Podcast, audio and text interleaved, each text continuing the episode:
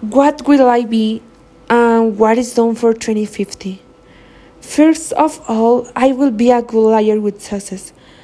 Um, I already opens me married, probably. Children's, I have not thought about it yet. In 2050, I will travel to Canada. I can plan to live in Monterrey. I would also like to travel more in Mexico.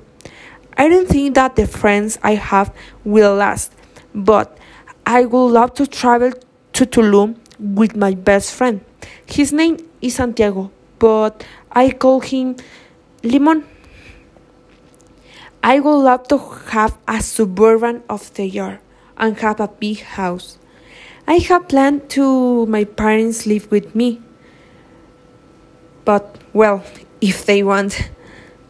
I will stay away from my sisters and my nephews, but I will visit them very often. And well, I think that for now is the all that I have planned. The truth is that I am afraid of not being able to achieve my goals. But I trust me and I know that I'm going to make me my plans.